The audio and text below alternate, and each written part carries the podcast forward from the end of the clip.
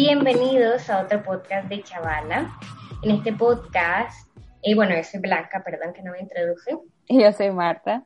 Y en este podcast traemos, bueno, a una doctora que se llama Fabiola Gaitán. La conocimos gracias al mundo de las redes sociales y bueno, coincidimos con el perfil y dijimos que nos pareció una chavala súper preparada porque es médico, nutriólogo clínica y especialista deportiva y fitness. Y ahora que, bueno, siendo honesto con el inicio de año, me imagino que ya tiene mucho trabajo porque todo el mundo quiere estar fit. Y nosotras también, entonces nos interesó el tema. ¿Cómo estás, Fabiola? Bienvenida, Fabiola. Gracias, no, muy agradecida con ustedes por la invitación. Yo todo bien a vos por aceptar, porque estaba, nos estaba contando que, que estaba ocupada, que tenés bastantes cosas que hacer, incluso los fines de semana. Sí, es que, bueno, aparte del trabajo, siempre me gusta mantenerme estudiando, sacando nuevos diplomados, cursos. Entonces, pues se va el día, se va el día entre una y otra cosa. Pues sí, gracias por hacernos el tiempo. Entonces, eh, te pregunto, bueno, contar un poquito sobre vos para las personas que no te conocen, quién sos, bueno, ya dijimos a qué te dedicas, pero para que nos explique un poquito más y cómo te describiría la gente que es más cercana a vos. Ay, siento que son preguntas como muy difíciles, muy como introspectivas que, que bueno, yo soy Fabiola, yo soy Fabiola, eh, no me gusta mucho pues que andar con con eso de que, ah, doctora Fabiola o doctora Gaitán, sí, pues tal vez entre colegas, pero yo eh, soy médico, estudié medicina general y cirugía y después me he venido especializando en diferentes ramas de nutrición, eh, tanto nutrición clínica, nutrición deportiva, especialista en nutrición renal, ahora estoy sacando inmunología como, como ya diplomado de especialización y pues claro, estoy metida también en el mundo del sports, eh, de atletas de alto rendimiento y de fitness. Y también tengo un postdoctoral en antropología y nutrición. Entonces tengo como que pero, pero como les digo, o sea, siento como que esa es una descripción eh, académica como tal que no necesariamente te define como persona o como tu claro, cualidad humana. Entonces cuando preguntan como que quién sos, bueno, académicamente eso, pero como persona pues otro mundo. Estamos, yo totalmente estoy de acuerdo y me gusta que no te definas por tu, bueno, nosotras te preguntamos porque te invitamos debido a tu experiencia académica, pero no por eso te preguntamos porque nos gustaría conocerte también como persona. Eh, y pues bueno, ¿en qué diría mi amigo de mí? Pues no tengo idea. Espero que cosas buenas. Espero que cosas buenas. Generalmente voy a escuchar cosas como, bueno, para, obviamente para quienes no me han, no saben de mí, antes yo eh, tengo lupus. Entonces, este, tengo lupus neurológico y muscular y eso ya tiene cuatro años y piquito de diagnóstico. Entonces, eh, pero antes de que a mí me diagnosticaran con lupus, pues yo pasé muchísimos años en búsqueda del diagnóstico. Entonces eran años en los que yo estaba luchando también bastante con mi salud. Entonces creo que siempre me describen como alguien bien resiliente, como eh, alguien bien fuerte. Em, y trato de ser eso, pero siempre lo digo en las redes, aunque ustedes me vean como multitasking todo el tiempo, no es de que yo no voy a tener mis crisis de ansiedad o que yo no me voy a sentir mal o que yo siempre es como que feliz 100% del tiempo, porque claro, pues son situaciones bastante difíciles, pero creo que si yo me tuviera que escribir algo que describiría en mí una cualidad es la adaptación. En mi vida, pues, y es la misma resiliencia, ¿no? Eh, en mi vida me ha tocado adaptarme a vivir en otros países, me ha tocado adaptarme a lidiar con diagnóstico, aún pues siendo médico, tener que lidiar con médico tras médico, consulta tras consulta, un millón de fármacos, a tener que balancear mi día de día a día como médico, como paciente, como estudiante, como que son las dos cosas, literal. Entonces, sí, entonces, este, no sé la verdad, espero que, que siempre cosa buena.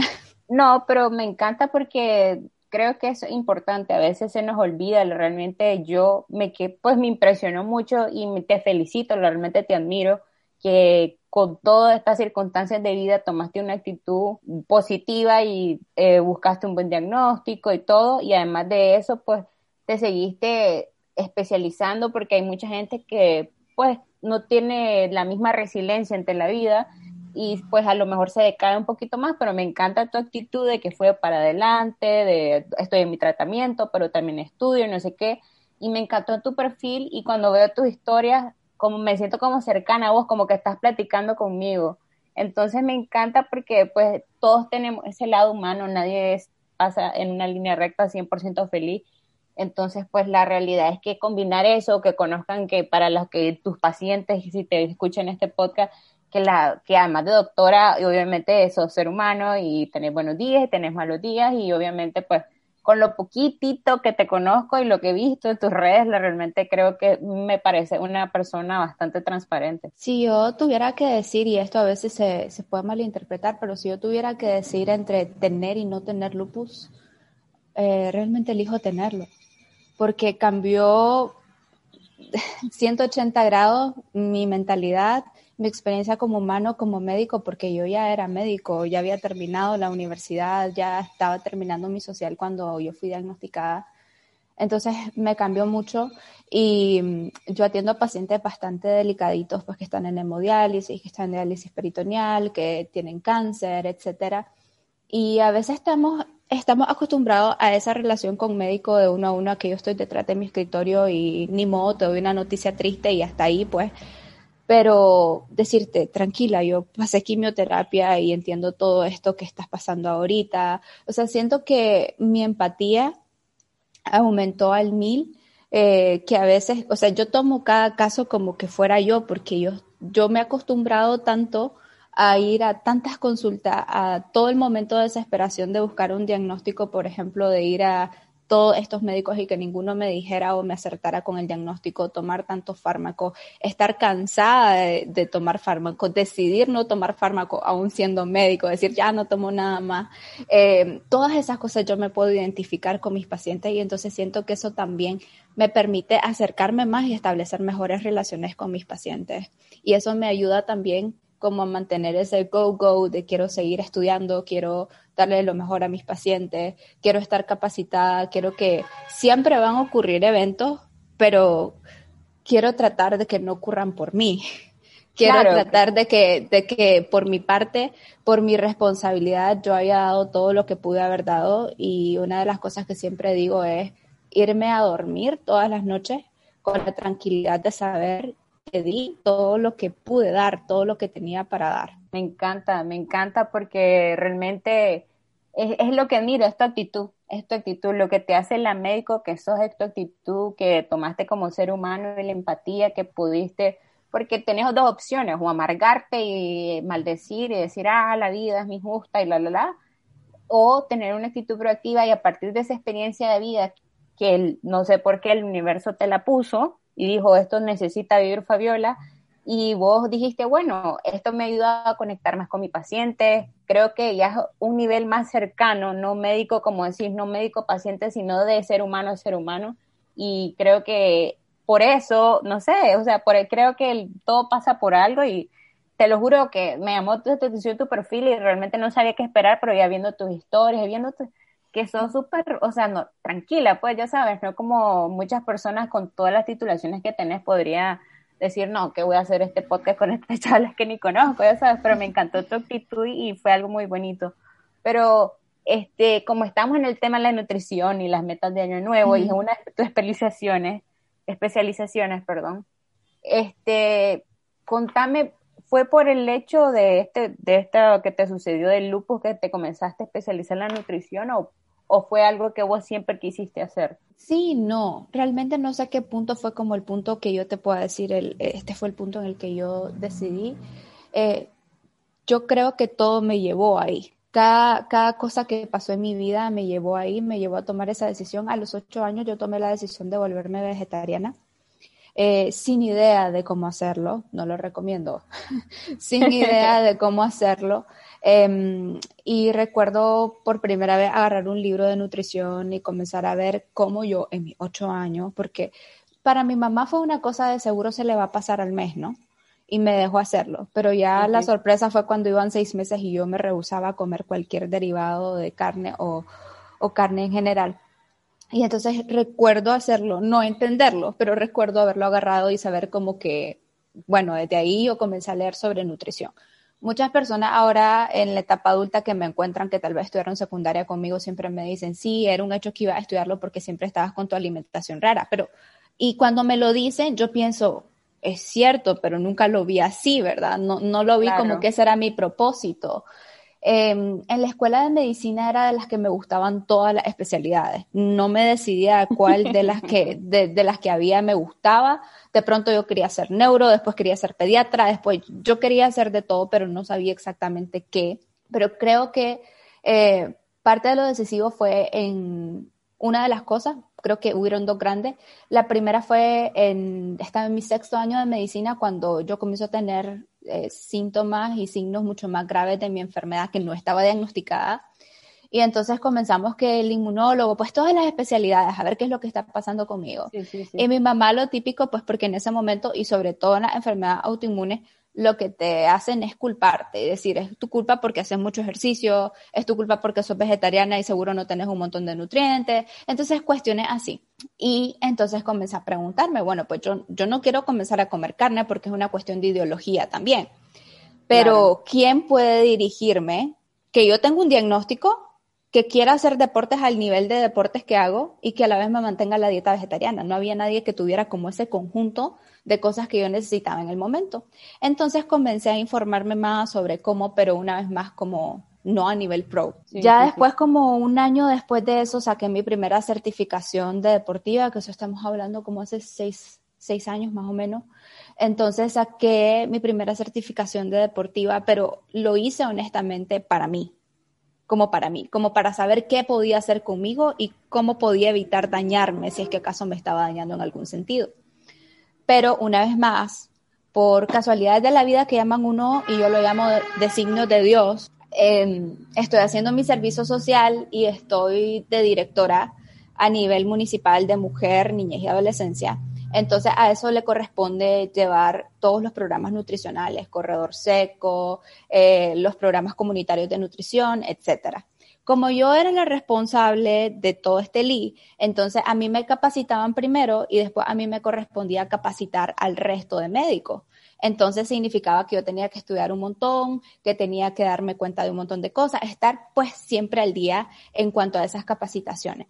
Ahí me di cuenta por primera vez que siendo médico no tenía ni idea de la nutrición, o sea, llevaba nueve años en medicina y no tenía ni idea de la nutrición.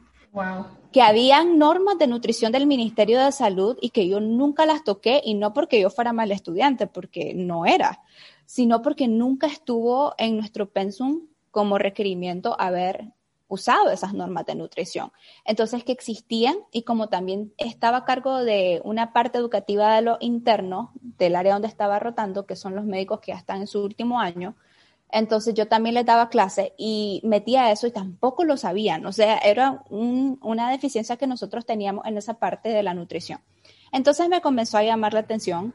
Teníamos que viajar a diferentes comunidades, atender niños con malnutrición, mujeres embarazadas con malnutrición, hasta el punto en que a veces yo tenía mi almuerzo enfrente y yo estaba llorando porque yo me acordaba de lo que habían comido, lo que no tenían para comer esas personas y cómo yo estaba tranquila comiéndome todo eso. O sea, que como un niño o una mujer embarazada, exacto, podían estar en eso. Y entonces ahí yo me propuse que yo quería y no sabía cómo, pero yo quería en el futuro estudiar nutrición. Y yo pensé, bueno, voy a estudiar salud pública, porque yo ya había tenido la experiencia anteriormente de viajar a Países Bajos, Holanda, a estudiar salud pública hacer intercambio de, salud pública. Entonces, lo único que estaba en mi chip en ese momento era salud pública. Yo dije, pues salud pública voy a estudiar y voy a hacer algunas estrategias para implementar y yo queriendo cambiar el mundo, ¿verdad? Como que no han tratado de resolver el hambre mundial durante años y yo iba a llegar a resolverlo.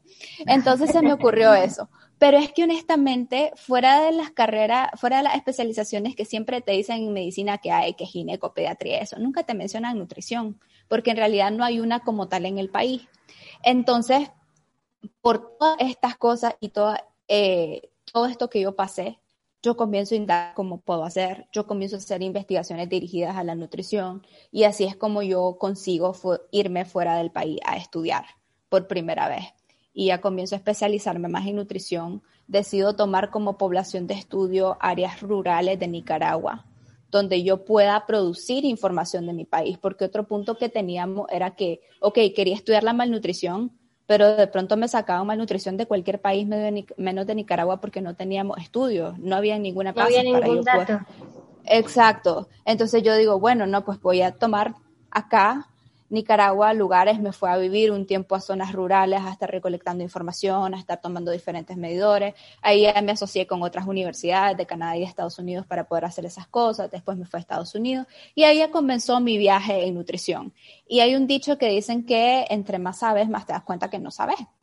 Entonces, eh, ahí me pasó eso, pues. Cuando yo estoy rodeada ya de todas las personas que escriben los libros que yo estudié y que todo eso me siento chiquitita, me siento que no sé nada y entonces ahí yo comienzo a, Pero me ser imparable, podría decir, en el estudio.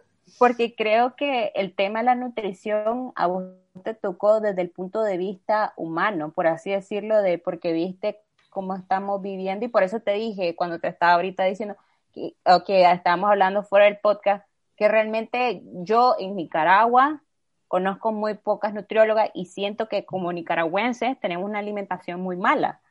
Pero lo vemos más del punto estético, que desde el punto de que existen temas de, de malnutrición en Nicaragua que existen. Yo pues tuve la oportunidad de, que no es nada ni comparado de eh, estar en un techo para mi país y te das cuenta de la realidad de Nicaragua, que ese es el 80% de la población y que nosotros tenemos la bendición y tenemos la oportunidad de tener un poquito más de herramientas para enfrentar la vida. Pero me encantó de que vos estudiaste nutrición porque primero fue porque algo que te tocó a vos personalmente y en ese, en ese ver qué es lo que te estaba pasando a vos, la vida te permitió conocer la situación de todas esas personas que tenían malnutrición, de las mujeres, de los niños, de las zonas rurales de Nicaragua. Así que pues ahora no sé, de verdad te admiro más.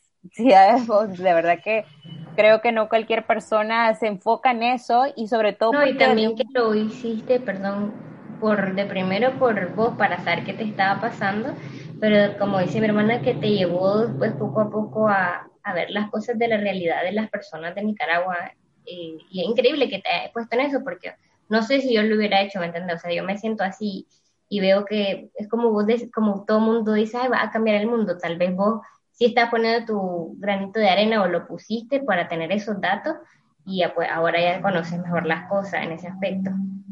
De hecho, sigue, o sea, la investigación sigue, yo no estoy desligada de, de eso todavía de la universidad donde, donde yo estuve haciendo mi postdoctoral, todavía tenemos cosas que publicar. Eh, y recordemos que la malnutrición va en los dos.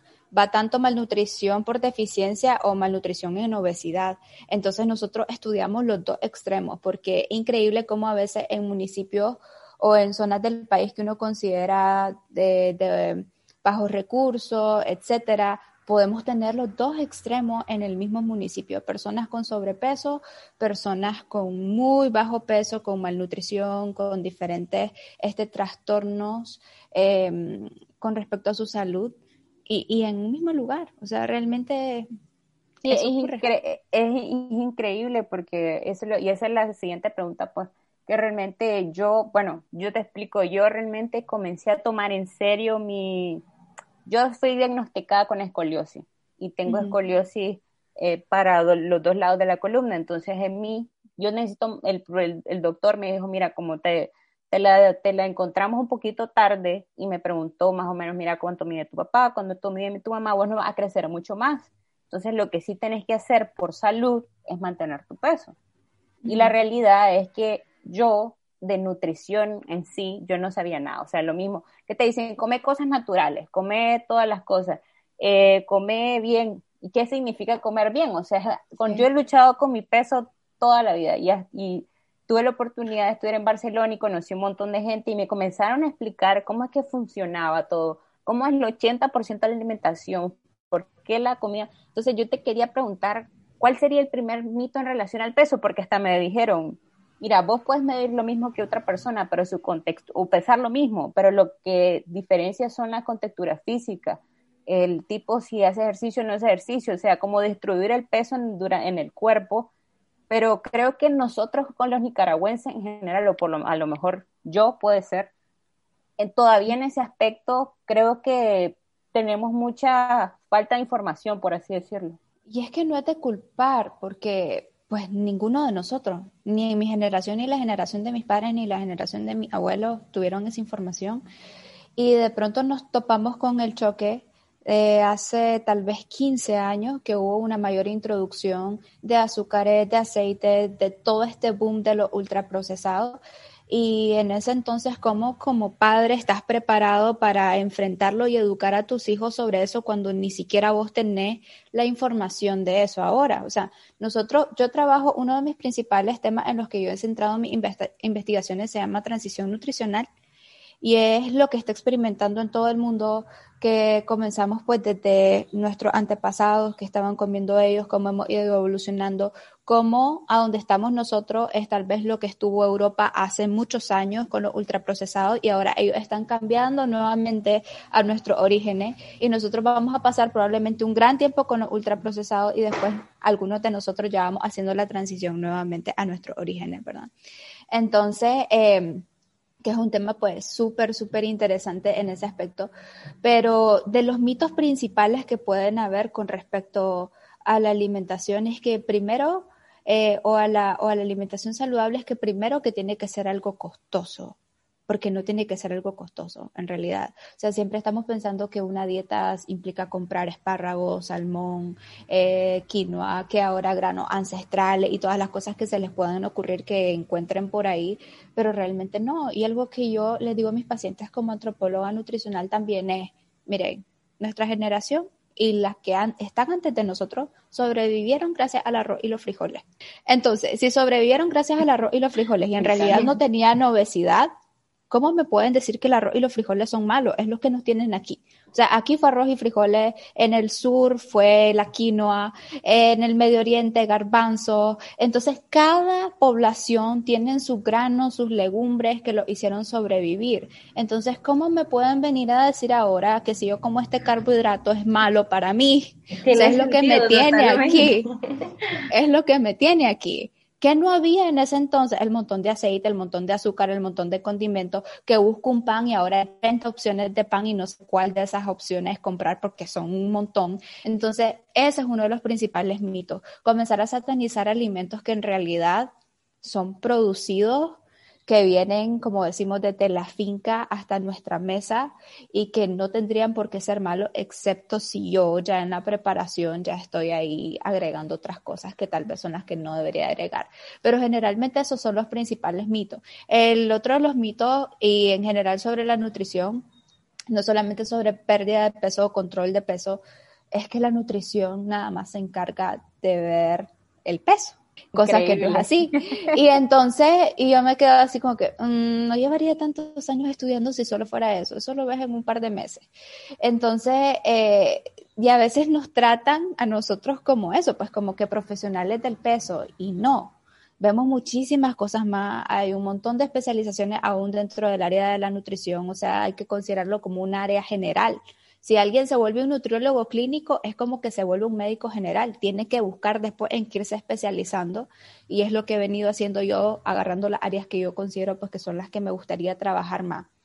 Y, y bueno, y otro mito súper fuerte sobre el peso es que el peso lo es todo y te dice tu salud y eso no es así. Realmente el peso no, y eso que decía usted al inicio de, em, de que pueden haber dos personas con el mismo peso, la misma estatura y pueden mirarse completamente diferente, es totalmente cierto. Recordemos que tenemos también un patrón genético y que esa genética no solamente va a reflejar cómo nos vemos, sino incluso cómo es nuestro metabolismo hasta ciertas cosas. Claro, Entonces, yo hoy, por ejemplo, en la mañana tenía una paciente que me decía que come cuatro veces salmón porque la dieta no sé qué y la no sé cuánto. Pero bueno, los inuit, que son los que le decimos esquimales, ellos tienen diferente perfil enzimático para poder metabolizar toda esa grasa. Nosotros de aquí no. Nosotros hacemos eso aquí y terminamos con colesterol triglicérido elevado. Entonces, hay un montón de cosas, ¿verdad?, que, que, que implican y que están en torno a la nutrición y hay demasiada información alrededor de alguien que se despertó un día y decidió hacer un post y no hay validación tampoco en el Internet. Y es por eso que a veces siento que no muchos profesionales se animan a estar en las redes sociales, porque no porque no nos interese, y al inicio ustedes me agradecían, no porque no nos interese, sino porque no vivimos de las redes, ¿verdad? Tenemos nuestro trabajo. Entonces, esto es como algo extra. Yo lo considero una responsabilidad transmitir información. Sin embargo, a veces podemos elaborar bien un tema, hablarlo, compartirlo. Sí van a haber personas que les va a interesar, pero se van a entretener más con un TikTok o un meme y ese lo van a compartir 10 mil veces. Y el dato informativo de alguien que lleva 13, 15 años estudiando, lo dejan atrás. Entonces, pues es parte de lo que... Sí, claro, comprendemos totalmente. Totalmente desmotivante. Em, hablando de la desinformación, Fabiola, bueno, ahora te digo Fabiola porque me siento más cercana, no doctora Fabiola. Tranquila.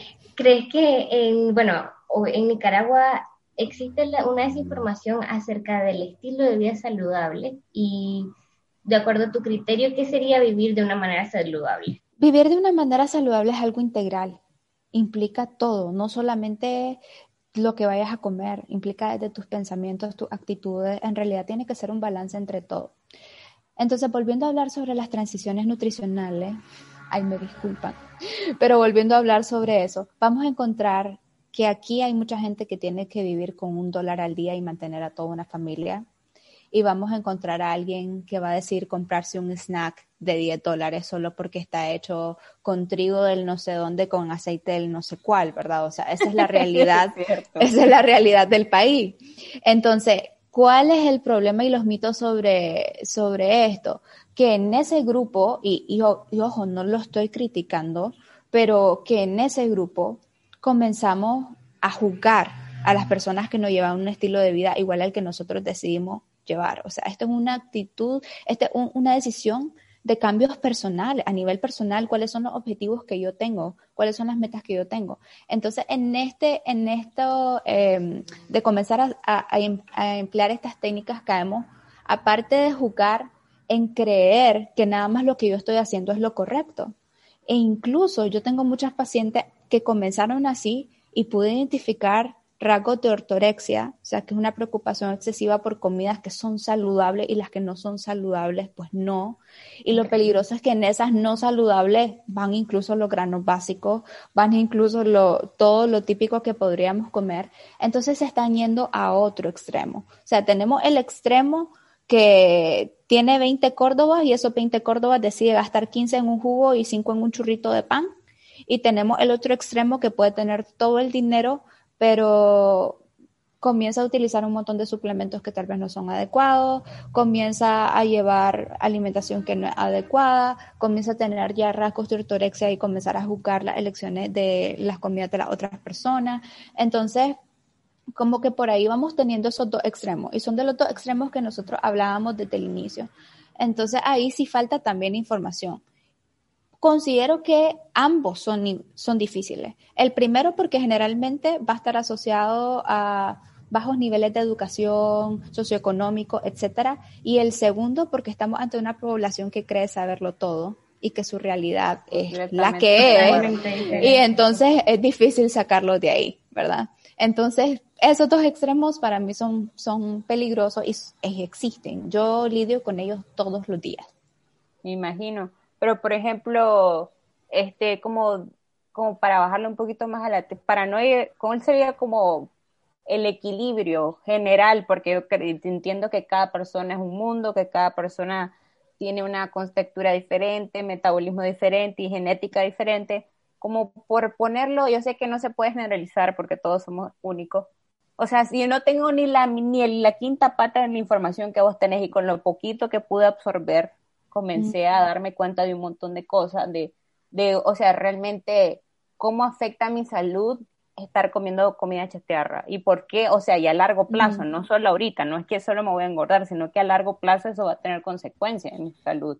Si yo tengo ese patrón o por ejemplo aquí en Nicaragua que yo, o sea, realmente siento que comemos demasiadas cosas fritas, que las tajas fritas, hasta los pastelitos, todo es frito aquí y realmente, o sea, como vos decís, o sea, es como vos lo pongas, vos puedes cocinar arroz y frijoles, que es lo que todo el mundo comemos. Claro, si le pones... cociditos, recién cocidos, divinos. Sí, pero si le pones como mucho aceite al gallo pinto, ya lo freís, ya no sé qué, ya no son los mismos granos básicos, no, sí son arroz y frijoles, pero en 3 kilos de aceite. Entonces ya no. Entonces ahí vemos que es importante la preparación, o sea, para el estilo de vida saludable, como primer regla, yo siempre, siempre, miren, no soy psicóloga, soy antro y sí tengo formación en psicología y sociología, pero no soy psicóloga. Pero una de las cosas principales que yo les digo a los pacientes, si tu comida te está comenzando a generar estrés, ya no está en un punto sano. Ya no estás en tu punto sano, sea porque estés delgada o sea porque tengas obesidad, pero si la comida es tu motivo de estrés de todos los días, del espejo, de tu obsesión y de todo, ya no estás en un punto sano por muy fitness que te veas, ya no estás en un punto sano. Entonces, primero cuidamos la parte psicológica, que eso es súper importante. Eso lo cuido desde mis pacientitos niños que tal vez los padres los quieren meter a dietas de edades tempranas y yo tal vez le puedo decir, no, no, no, ahorita no, esto así no. La otra cosa es que es cierto. De hecho, esto que yo mencioné hace 15 años, de hecho es un poquito menos y ya son por tratados de comercio que comenzó a entrar al país con fechas y todo, pero sí, otra historia, eh, con fechas y todo, de cuándo comenzó a entrar al país el acceso a los aceites, a los azúcares eh, qué significaba socioeconómicamente el hecho de que yo pudiera comprar esto y la otra persona no pudiera comprarlo, ¿verdad? Al inicio era como que yo tengo el acceso al aceite, yo tengo el acceso al azúcar, es como una cuestión de estatus. Y ya después eso con el tiempo va disminuyendo y ahora el estatus es de quienes deciden, no, yo como gluten free, yo como sugar free, yo como fat free, ¿verdad? Entonces, no tuvimos ese, como entraron de un solo, no tuvimos ese periodo de adaptación y poder manejarlo, sino que nos fuimos al todo, al punto que tenemos un plato con huevos fritos, que todo abajo es puro aceite, gallo pinto que brilla y rebrilla, eh, maduro frito, queso que tiene aceite frito, o sea, estamos friendo algo que trae ya grasa. Mm, entonces, entonces, un montón de cosas más y la comida típica, como vuelvo a repetir, es buenísima. Con eso sobrevivimos, con los cereales sobrevivimos, con el maíz, por eso decimos que somos hijos del maíz. Sobrevivimos, todo está bien, pero no en las preparaciones que estamos haciendo ahorita. Entonces ahí es donde tiene que entrar la educación. No te estoy diciendo que deje esas cosas, solo te estoy diciendo que cambies el modo en que lo estás preparando y en las porciones que los estás preparando, porque a medida que nuestra nutrición cambió, nuestra actividad física cambió porque pasamos que teníamos que ir de una comunidad a la otra para cambiar que te doy yo papas y vos me das tomate, a lavar a un río, a tener lavadoras, tener asistentes del hogar, a tener de todo y a que nuestra mayor actividad física a veces sea caminar a subirnos en el carro.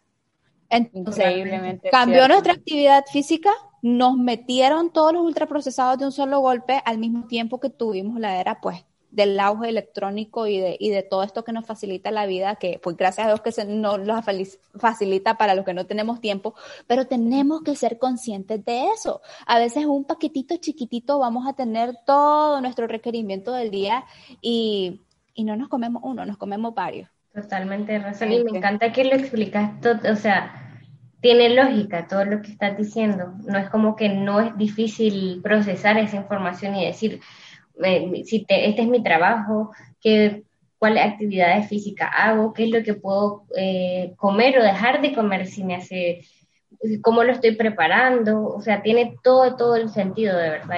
gracias por explicarlo tan, tan sencillo, la verdad. Pues siguiendo con este tema de, o sea, de la, de la, es que me encanta cómo lo explicas porque lo explicas de una manera lógica, no es como que información, dato, información, dato, sino de que la realidad tiene completamente sentido, como decía mi hermana, porque si nuestros ancestros, y como vos decís, o sea, a mí me cuenta mi abuelita y mi abuelita que iban a la finca y caminaban no sé cuántos kilómetros y con los bueyes, y que venían y regresaban. Claro, el ejercicio físico y la actividad física que ellos tenían era 70 veces más que la que yo tengo ahora con todos los cambios tecnológicos de evolución que hemos tenido como sociedad, tenemos carro, un montón de cosas. Que era, su, era parte de su vida, pues no se Pero también, no era así.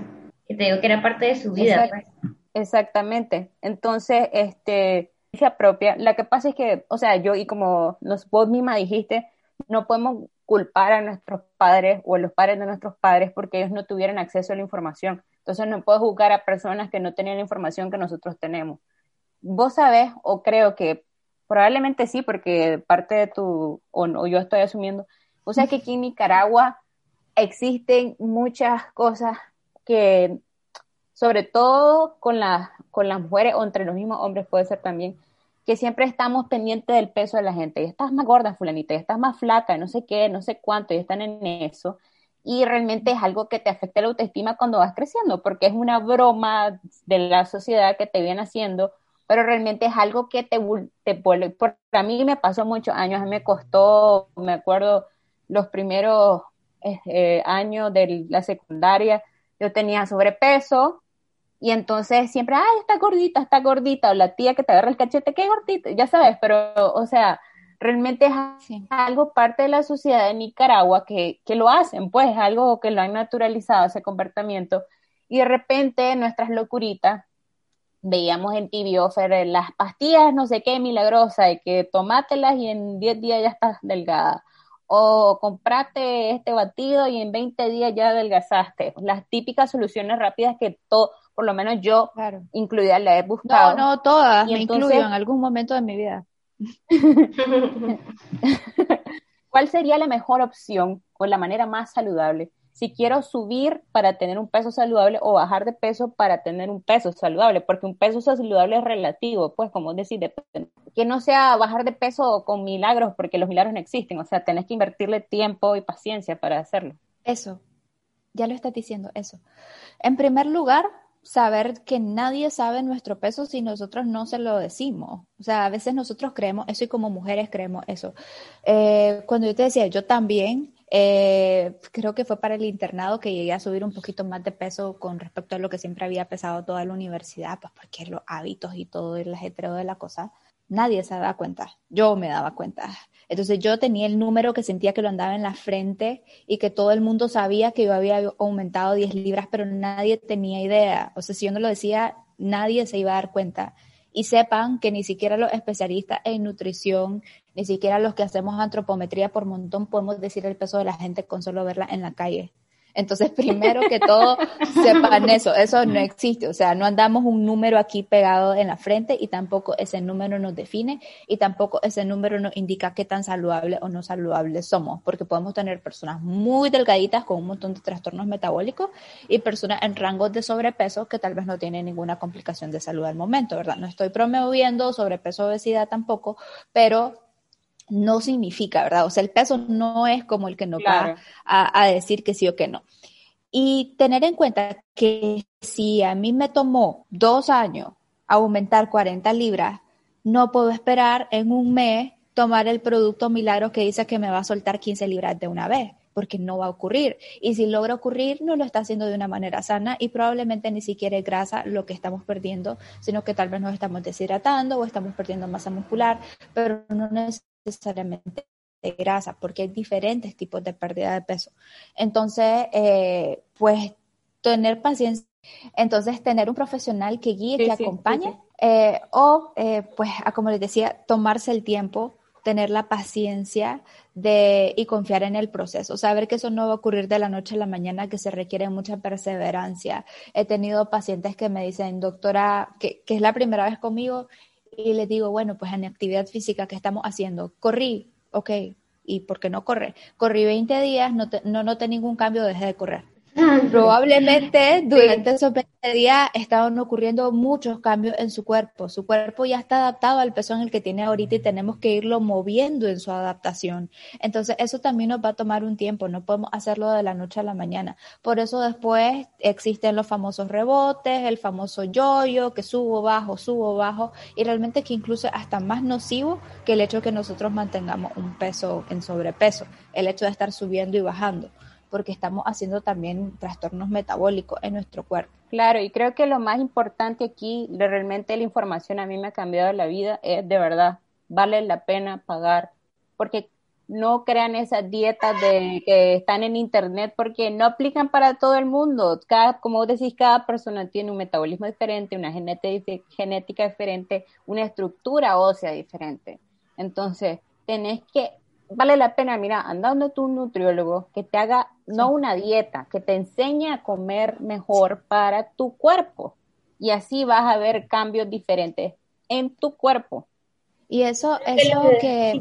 Ah, perdón. Lo que le iba a mencionar que me estabas comentando de que muchas personas no, de la salud profesional, de la salud profesional en general, como que no eh, se meten en las redes sociales porque está, con, está intoxicado de personas que tal vez se ven bien y que les funcionó cierta manera de, vivir y de comer y que lo quieren multiplicar para todas las personas. Entonces las personas ven, ah, yo quiero verme como esa persona y le siguen sus, eh, pues los consejos que esa persona dice y realmente pues le pueden funcionar a ella, pero no te, no te van a funcionar y creo que es cuando nos hacemos daño y nos frustramos mucho. Claro, y es como que yo viniera y reparar algo en mi carro porque está dañado y de, de chiripa, como decimos los nicas, lo reparé y luego yo diga, pues ahora soy ingeniera automotriz y voy a poner mi lugar. Y no es así, ¿verdad? Y la mayoría de las personas hacen eso.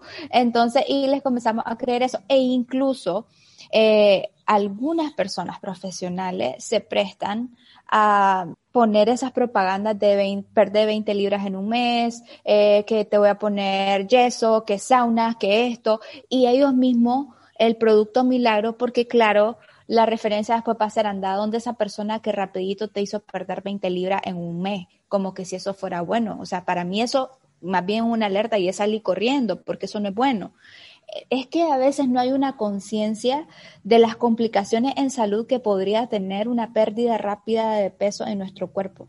hay personas que pueden terminar eh, con cirugía de vesícula porque pueden provocarle cálculos eh, biliares. Hay personas que pueden tener descompensaciones de electrolitos, de sodio, de potasio, de cloro, un montón de cosas más y sin mencionar las cosas a mediano o largo plazo que pueden ocurrir en su cuerpo producto de, de esto, pues de esta propaganda. Siempre a mí no falta quien me escribe y me dice, ¿cuándo voy a perder el primer mes? Eh, ¿Cuánto tiempo estaría en el plan? Y yo, ok, vamos a valorar, vamos a ver, etcétera, porque esto no es una pulpería de libras. Le digo, sí, esto no es una pulpería de libras. Me encanta. Pero la realidad es que, sí, no, no, es que la realidad es que y más en este en esta etapa del mundo que estamos viviendo que todo lo queremos para ella ya ya ya ya apúrate rápido en este momento y no, y realmente tengamos conciencia, o sea, yo lo veo así, como, o como me lo explicaron a mí, mira, tu cuerpo es lo que te hace funcionar a vos, de lo que vos dependés. Entonces, ¿por qué lo tenés que cuidar? Porque después vienen las consecuencias, como vos decís, o sea, sí, a lo mejor bajó las 30 libras en un mes, pero anda con el hígado desbaratado, anda con un montón de, o sea, tiene un montón de consecuencias. Entonces, por eso, de verdad, vale la pena tomarte eso que te tomaste un fin de semana para tu cumpleaños, ir a una cita con una nutrióloga y que te digan, para tu cuerpo, esto es lo que te funciona, esto es lo que necesitas vos para por salud, ni siquiera por verte bien, sino porque vos dependés de tu cuerpo. O sea, no, no tenemos conciencia de que todo lo que le metemos al cuerpo tiene consecuencias a mediano, a, a, corto plazo o a largo plazo. Y en realidad, o sea, cuando tenés conciencia de eso, pensás dos veces qué es lo que te vas a comer, pensás dos veces qué es lo que hago con mi vida, por qué es importante hacer ejercicio, no para andar en bikini en Semana Santa. No, claro. es para que cuando tengas 80 años puedas cruzar la calle, porque si nunca hiciste ejercicio, no, tus músculos se pueden quedar ahí de, sin, desarrollarse eh, atrofiado y, y, es una consecuencia de un estilo de vida mala y no es porque, ay, es que vos tenés dinero y no, como vos decís, no es de tener dinero, es de tener conciencia y quererte a vos misma y decir, bueno, me voy a cuidar porque me quiero y voy a estar bien conmigo misma y para eso no necesitas 5 mil millones de dólares. Claro, y algo que a veces no nos cae el guante, a como decimos, es que el envejecimiento comienza desde que nosotros nacemos. Y todas las acciones que vamos haciendo, aunque estemos en nuestros 20 con nuestra piel tersa y, la leche en los dientes, como dicen, estamos envejeciendo. Y sobre todo las mujeres entre los 40 años a los 50, vamos a ver qué es lo que vamos a pagar durante el climaterio y la menopausia. O sea, las acciones que nosotros hagamos durante todo este tiempo van a determinar cómo nos vamos a desenvolver en el futuro. Yo les pongo este ejemplo a mis pacientes renales porque yo, pues como les mencionaba, tengo este, diplomatura en renal, entonces puedo hablar de hemodiálisis, todo eso. Yo tengo pacientes de 80 años que suben las escaleras de la clínica corriendo, hacen sentadillas, trabajaron en el campo, eh, vivían con cosas naturales, ¿verdad? Y tengo pacientes de 30 años, de 35 años que los tengo que ver en los consultorios de abajo porque no pueden subir la grada. Wow. Entonces, eso te dice que no des todas las cosas por sentado, que en realidad sí paga el hecho de tener una vida activa, el hecho de estar también mentalmente Sano no 100% porque todo el mundo se estresa, ¿verdad? Y vamos a tener ansiedad todo el tiempo. Pero tratar de invertir también en eso y en nuestra salud. Y la otra cosa que también detiene es que pensamos que si yo entro a un plan de alimentación voy a tener que regirme absolutamente por lo que diga esa persona. Y no es así. O sea, es un asunto de negociación, de respetar tu hábito, de respetar tu cultura. Yo, por ejemplo, si tengo pacientes que son de Estados Unidos, que haya mucho tiempo, le digo, eh, respecto a eso, su, su gastronomía, ¿cómo considera usted que está su porcentaje de comida nica o ya se adaptó a la comida allá? O sea, respetar todas esas cosas para que se pueda hacer sostenible, porque de lo contrario sentís que no tenés poder en la toma de decisión de lo que comés y eso es fatal para los humanos, nos encanta decidir. Eh, que no podés regirte con el horario que te vaya a poner la otra persona, que tu estilo de vida simplemente no hace clic con lo que yo desde afuera perfectamente te estoy imponiendo.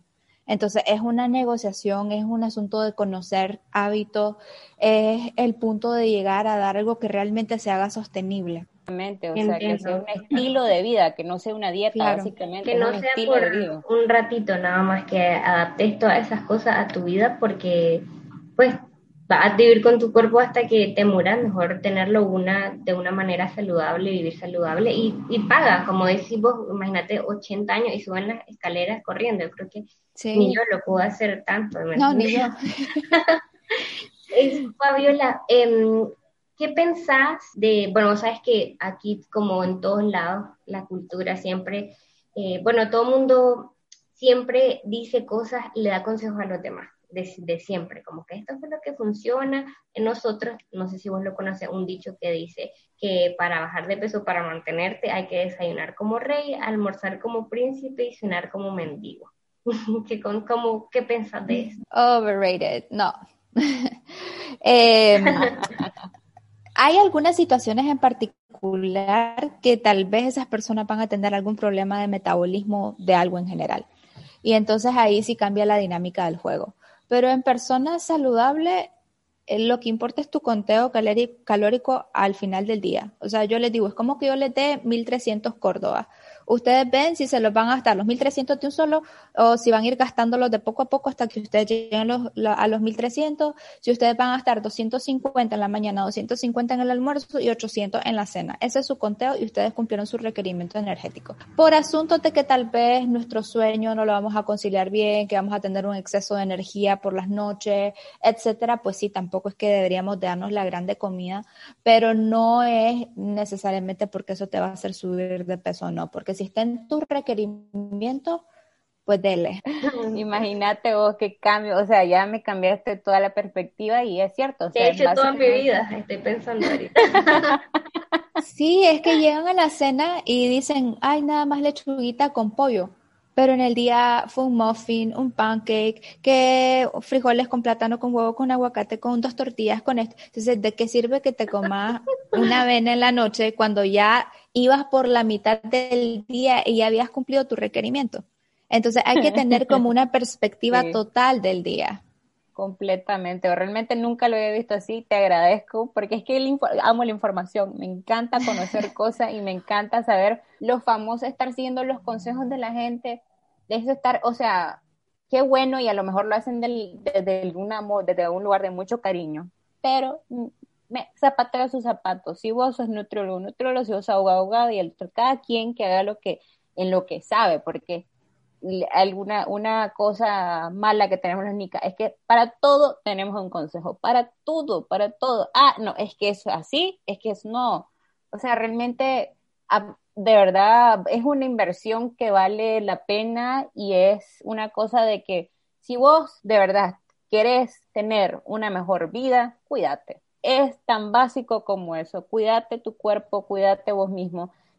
Y consulta eso de, te lo juro, yo de chiquita le escuchaba desayunar como rey, almorzar como príncipe y cenar como mendigo, y así, y no tiene nada que ver, es increíble. Claro, no, yo me lo creí, yo era como que tipo avena con, con fibra, con, con agua de noche, porque, ay, híjole, ¿cómo me quito estas 10 libras? Pero de repente en el almuerzo era doble porción de arroz, que le esto y lo otro, de nada servía, de hecho todo ya, a partir del almuerzo ya andaba extra.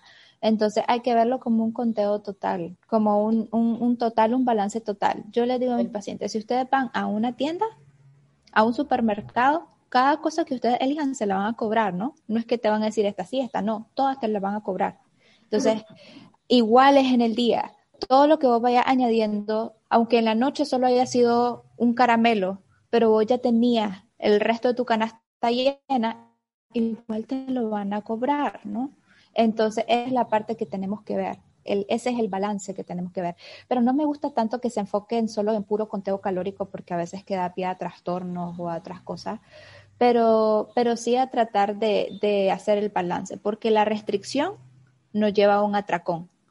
El típico me despierto y hoy quiero ser fit y nada más me como un yogur y al mediodía me estoy muriendo de hambre, me como doble plato porque no aguanté. Y decimos, otro día fallé en mi intento de ser fitness. Sí, porque la restricción no es la clave. Su cuerpo no sabe que ustedes están decidiendo hacer una dieta. El claro, porque ya está acostumbrado a 10 años de estar comiendo de una manera diferente, de un día para otro ya le restringís la mitad de la comida que te estabas comiendo y la mitad de las cosas que estabas consumiendo. Y, pero, por ejemplo, una, una, y una, bueno, para las personas que nos están escuchando, y a lo mejor dos convencimos de que, que tengan un estilo de vida saludable y que quisieran cambiar sus hábitos, ¿cuáles serían por lo menos, con, por lo menos las tres claves para hacerlo? O sea, y no tiene que ser solamente nutrición, puede ser, pues, como vos decís, de psicológico, de actitud, de, de todo, pues, porque todo influye. No solo es que voy a hacer una dieta y la voy a seguir? Eh, cuidar lo que compras, comenzar a analizar lo que compras. Todo lo que compres eventualmente te lo vas a comer en cualquier momento de snack, lo vas a incluir en tus comidas. Si tenés ansiedad, eso es lo que vas a encontrar en tu casa. Entonces no a hacer un viaje al súper solo porque voy a comprar mis tortillas integrales de no sé qué, si tengo otra cosa en la casa que puedo comer. Entonces cuidar desde el momento de las compras, que de ahí en realidad comienza nuestra alimentación saludable, desde las decisiones que yo tomo. Tratar de ser más activo tratar, si no puedo salir, sobre todo ahorita con la pandemia, ¿verdad? Que no me voy a meter a un gimnasio, que no es, pues tratar de ser más activo incluso dentro de la propia casa podemos hacer un montón de actividades. A veces dicen que no tengo espacio, pues a veces en un solo cuarto, aunque no tenga mucho espacio, tratar de moverse. No comiencen queriendo correr y quemar, pues que no se quema, se oxida, pero no comiencen tratando de, quemar todo eso que se sienten extra en una sola sentada, que lo que va a pasar es que después no se van a mover el resto de los días, sino que comiencen poco a poco y construyan el hábito poco a poco. Y la tercera, porque estoy tratando de abarcar cada, cada uno de los ámbitos, la tercera sería tener ese momento de conexión mismo, al menos dedicarte 10 minutos a conectarte con vos misma qué te está pasando, cómo te estás sintiendo, si puedes anotarlo, yo siempre recomiendo anótenlo, eh, si pueden tener un diario bien, cómo me estoy sintiendo. a veces nos dejamos guiar mucho por lo que hay a nuestro alrededor, por lo que lo principal es el marketing a través de las redes sociales, ya incluso las compañías no están invirtiendo en televisión ni en radio, sino que en las redes sociales, que el Instagram, entonces, si nosotros estamos susceptibles y no estamos firmes en nuestras convicciones o no sabemos realmente cómo nos sentimos, fácilmente nos podemos guiar por lo que vemos. Entonces, siempre es importante ver hasta qué punto me estoy sintiendo bien y qué puedo hacer yo para sentirme bien. La meditación, o si ustedes creen en Dios, la oración, eh, o simplemente ser, simplemente conectarte con vos mismo durante al menos 10 minutos. Ponerlo en tu agenda, así como que si te lavas los dientes o como que si te bañas, ponerlo, porque si no lo pones no lo vas a hacer. Me encantó. Totalmente hace la diferencia, te lo digo de verdad.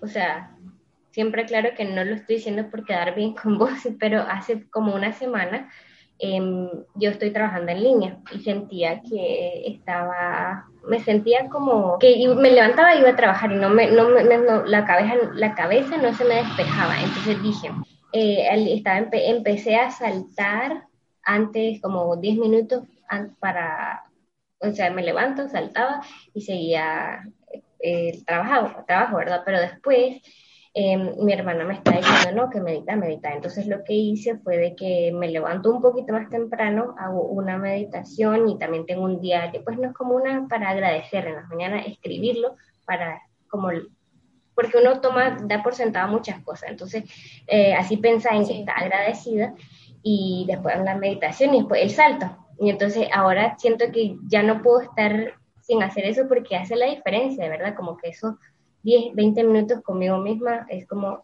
de verdad que te hacen sentir diferente. Y no, no, no quiero decir como que siempre va a pasar, porque hay que estar claro que no podemos llevar un balance completo 100% del tiempo. Y es lo que yo siempre digo en las redes, porque a veces me preguntan, doctora, ¿cómo hace para hacer tantas cosas a la misma vez? Es que no todos los días puedo. Algunos días soy más familia, otros días soy más trabajo, otros días... Eh, entonces, no se puede siempre llevar el balance al 100%. Yo igual tengo un diario de meditación y de agradecimiento y a veces por el diario ahí digo, híjole, no he escrito y sé que tengo que hacerlo y se me pasa. Entonces, no es como que tal vez va a pasar todos los días. Pero ahorita, sobre todo en este periodo de pandemia, siento que es cuando más necesitamos y cuando a veces nos desmotivamos más que ni siquiera eso que aunque tengamos el tiempo queremos hacer. Y ya la OMS lo decretó como fatiga pandémica, así se llama.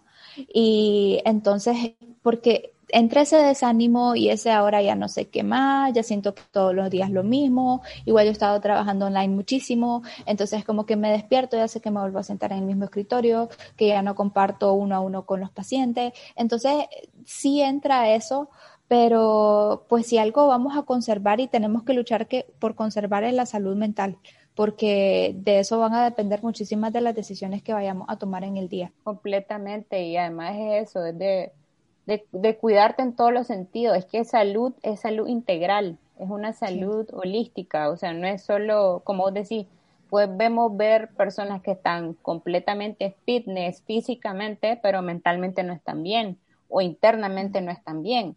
Entonces es una, una salud integral. Y como vos decís, realmente Nadie es un robot para repetir todos los días lo mismo de una manera disciplinada y así siempre va a pasar, ¿no? Yo comencé con lo de la meditación y todo eso porque soy un poquito más así a ese lado y me cuesta más la parte física y a mi hermana es al revés que yo, pero realmente sí he dado la diferencia de que cuando vos te dedicas, dedicas a vos esos minutos al día, ya sea, y al, hay días que no lo hago, y hay días que sí lo hago, pero trato de hacerlo lo más días posible porque de verdad se siente la diferencia. Y, y, es eso, pues es crear hábitos de vida. Para mí es eso, es crear hábitos de vida. Eh, eso es una cosa clave para mí. Creo que una vez que creas el hábito que forma parte de tu vida, no es como una tarea que la tengo que hacer, no, forma parte de tu vida, creo que te hace toda la diferencia. Exacto, se encuentra el tiempo porque como decíamos, no todo el mundo es igual y se va a sentir bien en un mat de yoga ahí haciendo mantras y, viendo cómo meditar, no todo el mundo se va a sentir bien. Entonces puede ser que te guste el skincare y que es un, un acto de amor propio y mientras te estás haciendo tus masajitos faciales y poniéndote la crema también estás pensando en vos misma y haciendo tus reflexiones. Entonces cada quien va a encontrar una manera como, pero el punto es dedicarte ese tiempo a ordenar tus pensamientos a tratar de estar clara en qué es lo que está pasando en esta bulla que tenemos alrededor y que a veces esa misma bulla la tenemos en la cabeza y, y pues que sí, no nos lleva a tomar buenas decisiones. Bueno, Fabiola, muchísimas gracias por compartir toda esta información. Antes de que te vayas, te teníamos, siempre nos gusta sorprender a los invitados con preguntas eh, para que piensen un poquito más. Te queríamos preguntar, sí, la primera pregunta es la siguiente. A ver, me voy a sentar bien. ya, me pusieron nerviosa. Ah, Dios, ¿qué? Si, dirigiera una película, ¿qué género sería y cómo se llamaría? No tengo ni idea, pero probablemente sería de sci-fi. Increíble. La segunda pregunta es, ¿qué le preguntaría a tu yo de dentro de 20 años? Siento que le preguntaría o que le diría cosas a mi yo del pasado, pero creo que la única que se me ocurre es decirle si todo esto valió la pena, si todo el sacrificio valió la pena, pero a la misma vez me lo contesto y digo, yo sé que va a valer la pena. Pero supongo que eso le preguntaría, ¿valió la pena todo esto? Excelente. ¿Y cuál, sin cuál de tus cinco sentidos podrías vivir? Creo que tendría que ser, bueno, la nariz, el olfato está relacionado con el gusto y me encanta comer. Pero mm, diría que, podría ser, sí, probablemente podría ser el olfato, aunque es una de las, de las de supervivencia, pues creo que como que yo soy mucho de texturas, gozo tanto de tener mi poder para el verde, yo que vivo en el norte y me voy a las montañas, y ver el verde, los amaneceres, dejemos eso. Excelente.